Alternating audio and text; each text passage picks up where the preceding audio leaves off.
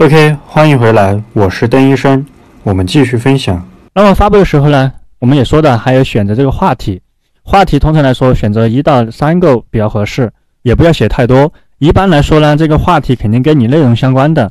比如说你是做摄影的，你可以选择摄影、拍照、美图以及相关的一些热门的话题。如果你是做情感的，你也可以写情感、情感语录或者相关的热门话题。这里所说的相关的热门话题，它不像这个是固定式的，它有可能就是这一两天比较热门的一个话题，你可以蹭一波热度。那么过了这个时间段呢，再去发的话就没什么意思。但是这种的话，它是一个很垂直类的标签，它是一直都是有效的，像什么情感之类的。然后发布的时候呢，有的会去艾特这个抖音小助手，有的会艾特这个抖加小助手。抖加小助手是前段时间是官方说的是艾特的话是有流量扶持的，抖音小助手现在基本上大部分很多人的作品都有艾特这个抖音小助手，那么其实它也没多大用处，我感觉这个艾不艾特的话就随意吧。然后还有一个发布的阶段啊，这个跟大家讲解一下，我们把视频发布出去之后会进入三个阶段，第一个是审核阶段，第二个是分配阶段，第三个是裂变阶段。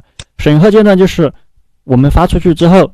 你的作品呢，仅有粉丝可以看到，就是在审核通过之前。然后这个阶段呢，可能短则三十分钟，长则两个小时左右，这个都是正常的。包括很多时候我们发这个作品显示在审核当中，那么这个时候它其实也不一定是你作品的问题，是那个时间段发布作品的人太多了，平台有这个堆积的现象，所以说它会显示在审核当中。那么正常情况下，你发出去的话，基本上的话就要不了太长时间。那么第二个是这个分配阶段。分配阶段无非就是分配流量嘛，然后它会根据你账号的权重、内容的质量，然后进行这个流量的分配。这个在我们前面讲推荐机制的时候跟大家讲过。那么这里的话，只是让大家去明白这个一个作品从发布到后续推动的时候的一个过程。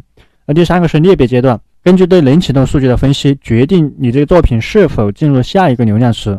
这个就是一个裂变的过程。如果说不能进入下一个流量池了，那么你这个就止步，就停推。